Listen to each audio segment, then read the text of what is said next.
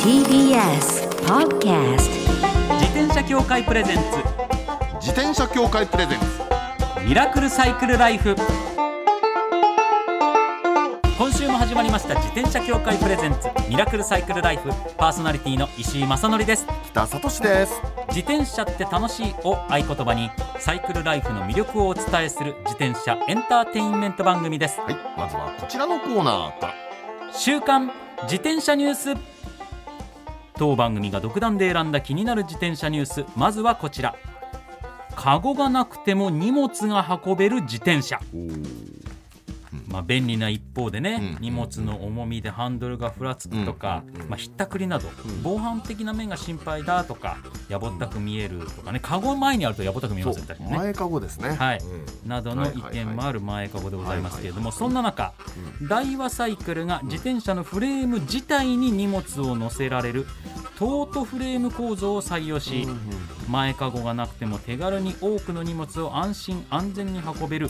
トートバイクというバイクが開発されましたこ。れ目の前に写真があるんですけど、はいうん、あのあれですよねあの膝の間に荷物を乗っけるっていう言い方が一番適当なのかなそうですすね、そういう感じですね。本当に細い細い、うん、カゴがちょうどその膝の間のところにあるみ丸たっいていな。うねこれねあの見た目も悪くないし、はい、いいんですよいいんですよ、ええなんだけどあの前々から割とね出てくるアイディアっていう感じはありましてねはい。あのーまあジレンマがあるっていうのかね、あのー間の間を太くして荷物をたくさん乗っけるよようにするとはいあ。の膝が当たっちゃうじゃないですかちょっとやっぱガニ股にならないとそうですよね。どうしてもそこの幅がそうそう膨そらんうじゃいますもんね。でかといってじゃあ細く作作ると今度は荷物があんま乗らないというう,、んうんうんマガジンラックみたいな感じになっちゃってっていうねああ、そうですいやねな。かなかねこのバランスの取り方が難しいところなんですけど、はい。ただねこのその荷物置き場ですごくいいところはあってね、え何かというと前輪と後輪の間に乗っけるでしょえ。はい、そういうことなんですね。すごく安定するんですそうかうん。そう前かごとかに思いっきり思いそ物うなんがしですたよらそうなんですよ前かじやっぱわねになってしそまうなうんでし。すで後ろも後ろでっていう後ねろも後ろでですもんねうんこのこの手のこと考えてみればお分かりの通りなんですけど、はいあの真ん中に乗っけるとねあの車のミッドシップと同じで、いあのすごく安定するしあの、まあ、なんとか危なくないっていう良さはあるんですよね、うんうんうんただガニ股になってしまうそうですなかなかね。ねバランスの取り方が難しいところなんですよでも絶妙な幅感な感じはしますね。これね写写真真見見るるとと。ねそうそうそうサラリーマンの方そうはいのはい PC とか書類とかが入るビジネスバッグとかってはい結構はい薄なるほど薄い感じになってるじゃないですか。はいはいはいあはあいいうのはスポッとすあれいけますね収まる雰囲気ですよね。ああなるほどそのユーズだなのユーズそうですね。なんかこう、リュックサックとかみたいなはいはいカバンっていうよりは、うんビジネスバッグ系がこうピシッと収まるようななんか、あいいちじゃょうないどですかそういった幅感ですね。うだからもし本当にその、ここからさらに荷物も載せたいと思ったら、んまああれになっちゃいますけど、前かごもつけて荷物の分散をすればね安定感も増しますしそそうう,、ですねいった意味ではこういったバイクいいんじゃないかなと思います、うんえー価格は3万3000円とのことです、おもちゃりそうですね美味しいですさあ続いてはこちらのニュースです、自転車を運転していて危ないと感じる瞬間、うんうんうんうんはえいーこちら競泳火災海上保険が月に1回以上自転車を利用する20歳20歳から60歳以上の男女1073名を対象にアンケートを行いましたこれ自転車の運転で危ないと感じることを聞いたところ多かった意見5位スピードの出し過ぎこれ4位に入ってきましたよはい傘を差しながらの運転、うんこれはね見た目にもね風が吹くとふらつくんでね危ないよ危なないんんでかすそよの傘だけが歩行者にこうぶつかってくるような感じのそうそうそうそう怖さもありますもんね。でまたね運転しても見えてないなっていう感じになはってねい、そうですね。こっちに迫ってくるなみたいな感じが怖いんですよね。はいそして3位です。夜間での無灯火運転。こうんれは本当に怖い。怖いですで、大体こういう、まあ、こう偏見かもしれないですけどいや、こうい言ういたいことわかりますよ違反をやる人っうてん、はい他の違反も重ねてやるじゃないそうです逆走が多いんですよこれですか。そう。うん無灯火で逆走されると、いやむいっやいちゃやいくちやゃ怖い危夜な。くてねすんごい怖いんですよ。でも不思議なことに多いですはい、そして2位です、うんはいはい自転車の急な飛び出しあーこれも怖いですね確かにねこうスピード落としたくなくはいそのままさって行きたくなっちゃう時ってのはあると思うんですけど、はいやっぱりそういったね交差点とかそういうと気をつけなきゃいけないんですけどねでもこれ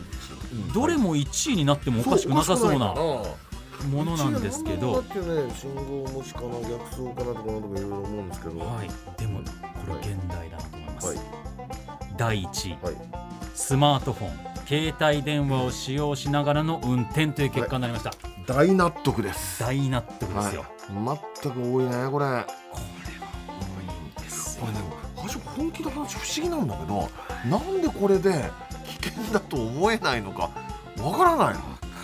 っすねねえ自転車乗っててなんでスマホ見てんのっていうね本当に危ないですよ多いんねだこれが本当にダメですからねだからそういった方一定数いるんでやっぱりですから皆さんも気をつけていただいてもちろんやらないの当然ですがそういう方に気をつけるってことも気をつけていただきたいと思いますこれです以上週刊自転車ニュースでしたこの後はゲストコーナー先週に引き続き編集者の田村博さんをお迎えします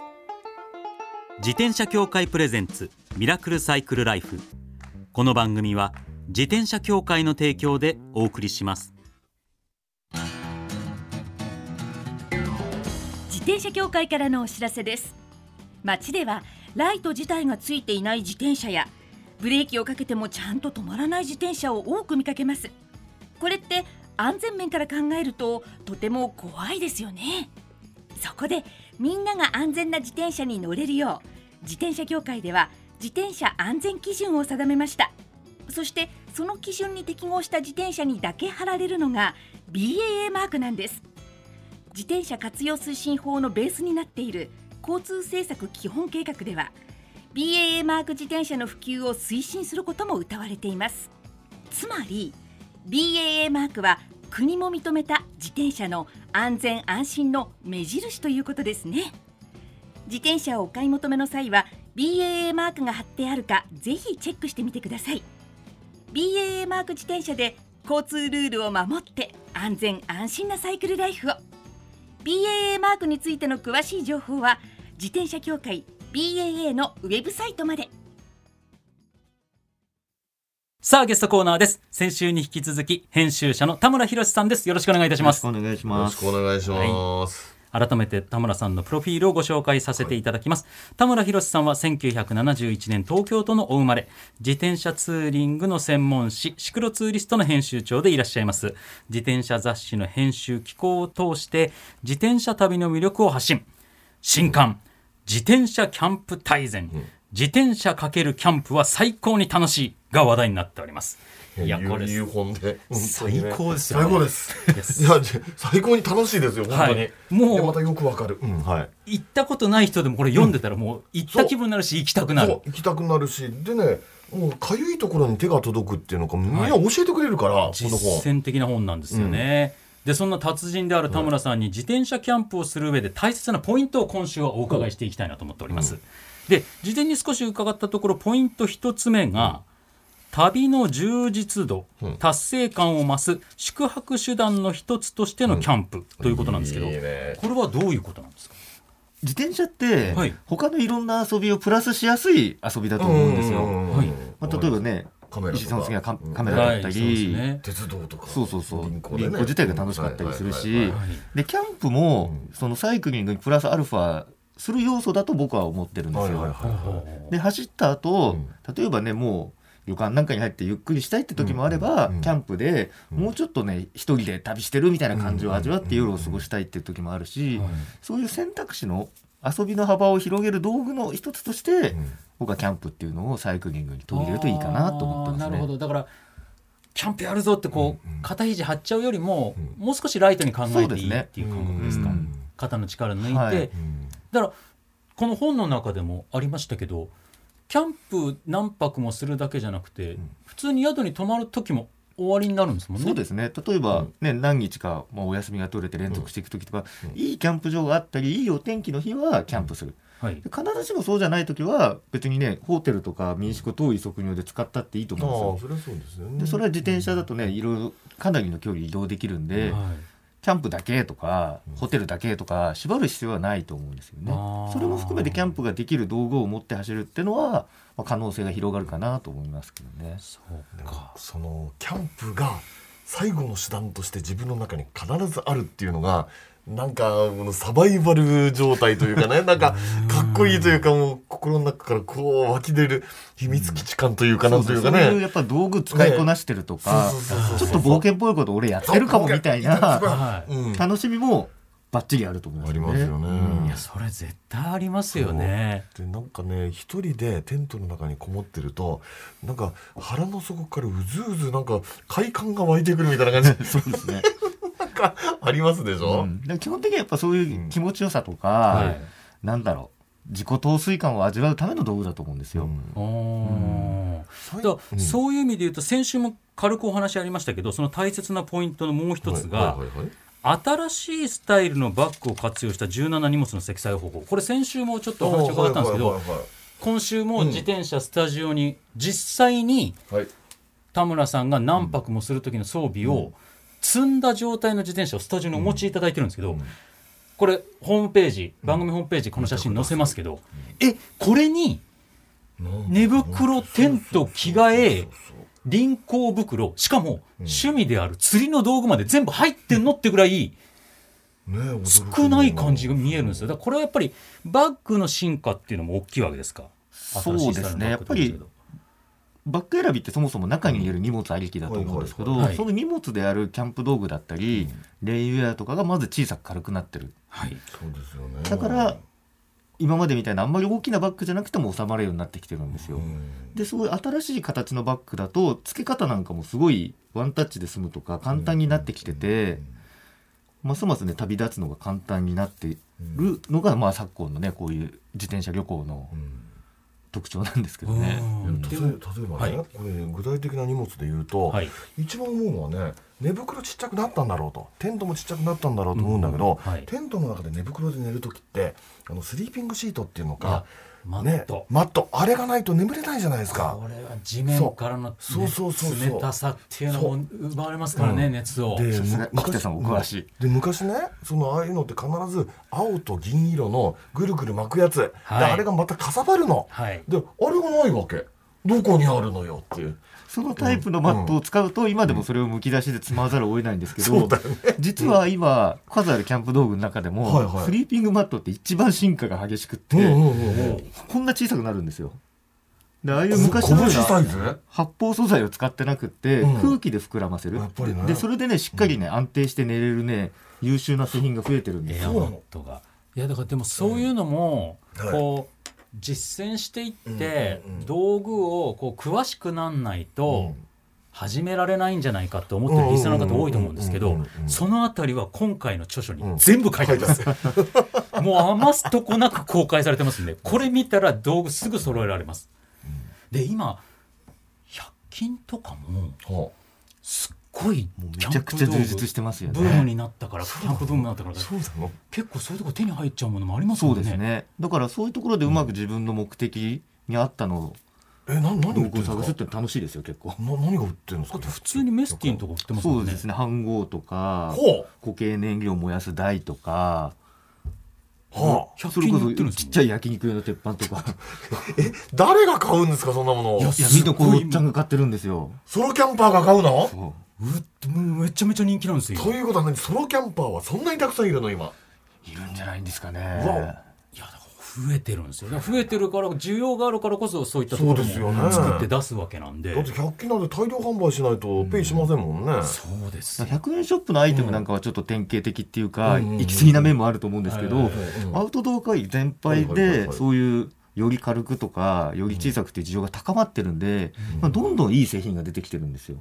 で必ずしも別に高価なものが軽いとも限らないんでお手頃価格でかなりねいい上キャンプ道具が揃うんなんでだ俺行きたくなってきたなだからそこら辺がかなり変わってきたってことですよねそうですねだからこそ始めるハードルそうですねが下がってる部分もあるし、なるやっぱり自転車キャンプって、はい車に対してはもちろんなんですけれども実は徒歩の旅に比べても荷物ってねへ減らさないとね積むのが難しいんですよ。ああそうそそううですね大きいバッグが使えないんでリュックみたいなあそうかそうか、うんあのーななんて言いましたっけあのー後ろにこうしょしょいこみたいなそうのそうとか、ね登山用の大型ザックって平気で5 6 0リットルあるんですけど、はいすごい大こきいのですねスタイルだとね全部まとめても30リットルもないんですよただそうかそのスペースに収まるほど道具がね進化してるんですよえじゃあこれよりもこの今ありますけど自転車よりもあのバックパックってやつあっちの方が乗るわけね格段に入りますあそう、そういうもんなんだそうなんですよそうですよね先週もちらっとお話伺いましたけど、はいそはいはのいはい登山の場合、うんその工程の中で使う量のお水であったり、あそうだよ食料とかもそうだ積んでいかなきゃいけないのが、うん自転車キャンプ旅の場合そういったものは載せなくていいわけそでうすよですね。ねそれはね逆に大きなメリットで基本的に道の上がまうんあ行動範囲になるんで、はいお店が何十キロもないっていうのは日本ではめったにないんないで、うんその都度調達でき知るのは床楽ぐらいですかしいねですね知床も ね結構、ね、ある大丈夫です結構あるんだってね話ちょうっでとすねね北海道に旅に行かれた様子も、あそうですねふ真冬に北海道行った様子か書なんかかれてますもんね。う雪の中行ってませんでした意外にね冬のサイクリングとかキャンプは楽しいんですよ。いや楽しかろうとは思います けどねい一番おすすめの季節って、まさにこれいまあ暑いか7月入っちゃってると、どうですか、真夏は暑いですよね結構ね、んそこら辺が、うんまあ、全問答のようなんですけど、はいはい暑い季節は涼しいところに行って楽しめばいいんですよ。ああーそうかうんで寒い時はうん本来は暖かいところに行けばいいんですけど、うんだんだん調子に乗ってくるうとん寒い時に寒いところに行ってキャンプするとかサイクリングするとかになってきて、 マニアックな楽しみ方としてまたね楽しいんですけどね別の楽しみが生ま別れるわのけ楽でしすみかが生まれてくいるやでもその様子は本当にねえ伝わってきますよね。いやだからやっぱやれるんですよ今リスナーの皆さんいいなあ思ってる以上はにい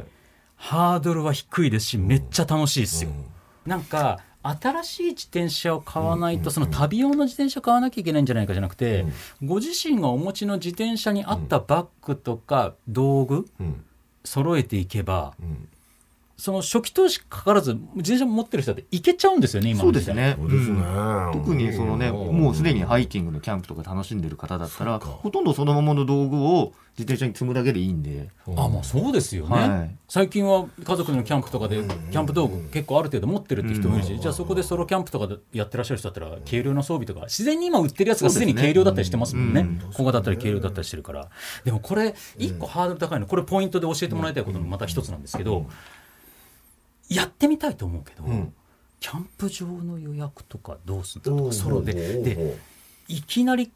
結構ハードルいきなり冬の北海道行くとかはちょっとハードル高い、うんでお気に入りのキャンプ場見つけといた方がいいみたいなこと本に書いてあっあたんですけーはいど、はいはいはいこれうん TBS ラジオ聞いてるのは関東の人なんですけど、うんうんうん関東近郊だとおすすめの場所ってどこですか、そうですね、個人的には茨城県の大洗、はいはいあはいあそこはな周りがすごい平らなんで、サイクリングで目指しやすいんですよね。あー多少荷物積んでても疲れにくいですそうしかそうか、快適なキャンプ場があるんで、で臨港でも行きやすいエ行きリアやすいんですねそうですね。それこそ土浦スタートでもいいし、はい水戸まで行っちゃってもいいそうかしそ、うかそうですよね鉄道網もね、発達してるエリアなんで、スタート地点を選びやすいんですよ。で確かになんか困ったことがあった時に土浦だったらそうなのよ何思でもあいるっからきり自転車屋さんそうアイテム揃ってるとこもあるしっていうとこもそう考えれば何か足りないものあったらそこでそうですね調達することもできるし、あと、まあ、大洗だけではないんですけども、結構街に近いキャンプ場を選ぶと、そういう意味では潰しが効いていいと思うんですよね。あー忘れるものがあっても、うんまあ、極端な話、はいはい買えばいいみたいなのがあるんで。でそこ慣れてきたらそのキャンプ場の周りの状況を自分は知ってるからなんか新しいアイテム手に入れた、うん新しいテント試してみたいってなったら、まずそこからスタートして次行くとかできそまうすでもすんねね。。だから今度は冬もやってみたいっていう時もそうだ、ねいきなり初めてのね、キャンプ場で冬だと、知らないことが多すぎると思うんですけど、うん何回か行ったことあるキャンプ場だったら、寒さの見当もつくし、ね周りのね、お店の状況が分かってれば、いざとなったら行けばいいとかね、はい判断しやすいなんんでとな。くのあれですね自分のホームグラウンドキャンプ場みたいなのをそうですねねうん作っておくっていうこれ関西だとどこがいいですかね、ABC ラジオの方有志の関西だとやっぱり走りやすさとか、その環境の良さも含めるとやっぱり琵琶湖の沿岸がベあーなるほどベターじゃないかなと思いますね。ピアコって琵琶市とかありますけどありますからねキャンプ場も結構あるんですか、えっとね、南の方は琵琶湖って結構街が多いんですけど、はいはいはい真ん中より上はうんね、もう本当キャンプ場だらけ。あもうそ選うびな放ん題です見たかことあるな、うんああ、で、あのうん自治体が経営してて無料のキャンプ場なんかもあったりするしあ、そうはいへーあそういうところからまず始めてみて、そしたら伊豆大島とか最高でしたから、そうです僕なんかもね行ってもら島いた旅いしに今度は挑戦してみようとか、うんうんまあ、ちょっと坂あってもいいかなとか、ね、関西の方だったら小豆島行くとか、いろいろステップアップできますもんね。関西淡路島いいじゃないですか淡路島もいいねと思淡います路島いいですよ淡路ね島いいですよねうんそこただああいうね大きい島行くとね、どうしても欲張って一周とかしたくなっちはゃういのはで、いはいはいはいキャップ道具積んで一周とか、あんま距離も欲張り出すといろいろ大変になってくるんで、うなるほどなるほどなるほどそっかまあでもそのあたりのこのさじ加減とかコツはもうすべて今回こちら乗のっており自ます転車キャンプ大全自転車かけるキャンプは最高に楽しいという新刊にね書いてありますので書いてあぜりますひぜひ皆様チェックしていただきたいと思います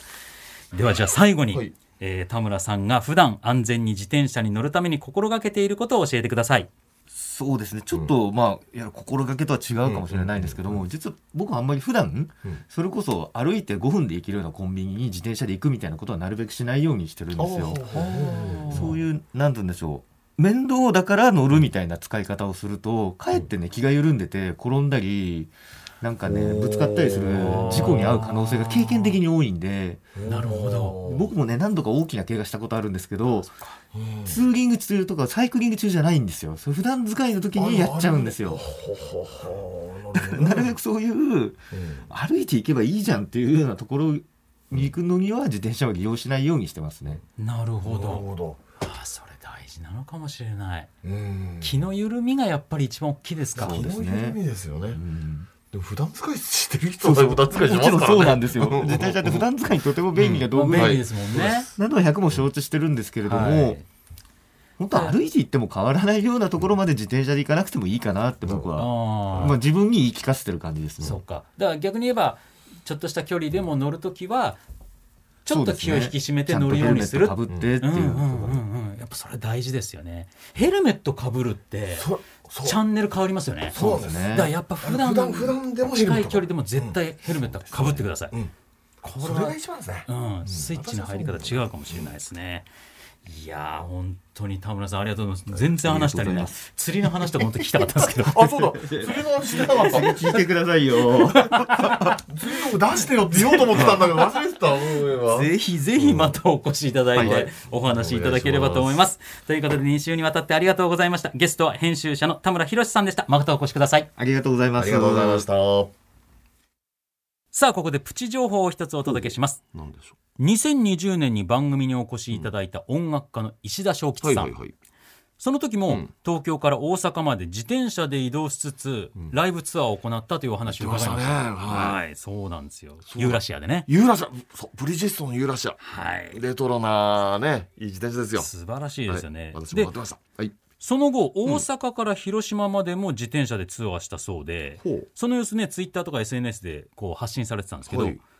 そして今回、うんまたですね、7月3日から15日の間で、ん広島から鹿児島まで、うん自転車で移動しつつライブツアーを行うそうですす。ごいねすごいですよだね。んだんなんかもうどの気合が入ってきちゃったのねはい。詳しい日程などは石田正樹さんのはいはいはいはい公式サイトをチェックしていただくといいんですけども、はいサイトにももう自転車の前でこうバンっていう、おーこういうツアーですって感じがもうすでに自転車で行きますってっていう感じそうなん、だ素晴らしい全面出てますから、はいえーぜひぜひ公式サイトをチェックしていただきたいと思います。はいここでそんな石田正樹さんの曲をお送りしたいと思います。曲名はスローライドです。自転車協会からのお知らせですスポーツ用自転車の場合きめ細かいメンテナンスも必要ですねだからしっかりとした技量や知識を持ったスタッフのいるお店でお買い求めいただくことがとても大切なんですそこで誕生したのが SBAA プラスですこの SBAA プラスとは一定の実務経験と十分な技量を持ち自転車協会主催の試験に合格した販売者の方にだけ認定されます今回制度が一部改正になり認定者にスポーツ用自転車安全整備基準に基づいた整備を受けてもらうと SBAA プラスマークを貼ってもらうことができますだから SBAA プラスマークはしっかりとしたメンテナンスを行った安全安心の証と言えます SBAA プラス認定者のいるお店でメンテナンスを受けて快適なサイクルライフをお楽しみください SBAA プラスについての詳しい情報は自転車協会 SBAA ホームページ sbaa-bicycle.com までミラクルサイクルライフそろそろお別れのお時間ですなんかね思ったのが田村宏さんでしょあそうですね、宏さんといえばぼっちキャンプじゃないですか ああ芸人の芸人の広瀬さんそうそうそう広瀬です広瀬ですのそうそうですよでそうだあのね BSTBS で、はいもうこのラジオも TBS ラジオですけど、はいあのー番組あんのぼっちキャンプの番組そうかこれがね人気番組なんですよすっごくね YouTube とかもすごいんですよそうねそうそう、そうなんですってでもうぼっちキャンプの達人でしょ広瀬さんそうだ、ねあの広瀬さんの荷物をこうまとめて、はい自転車にバーンと乗っけたら田村宏さんの出来上がりという ねいや本当にいや確かにそれ意外な共通点だけど確かにそうですねじゃあいいな田村さんにもなんかあれですかねこう辛いことを一言ぶぶつぶつと言ってもらえばいいんですか ね九州弁でし かも四国四国一周してもはイガが全然釣れなかったです「ひろしですひろしです」っつ ってそれも本に書いてありますからそのエピソードもそぜひぜひね、はい田村さんの新刊「自転車キャンプ大全」自転車×キャンプは最高に楽しいこちらチェックしていたこだれきいい本ですよ本当にはい楽しい、はい番組ではマイ自転車ニュースサイクリストあるある自転車脳内 BGM 募集中です忘れられない愛車の思い出も大歓迎採用の方には番組オリジナルステッカーを差し上げますメールアドレスはすべて小文字でサイクル -r-tbs.co.jp cycle -r-tbs.co.jp までお待ちしております待ちしてますそれではまた来週お会いしましょうお相手は石井正則と北里志でした自転車協会プレゼンツミラクルサイクルライフこの番組は自転車協会の提供でお送りしました。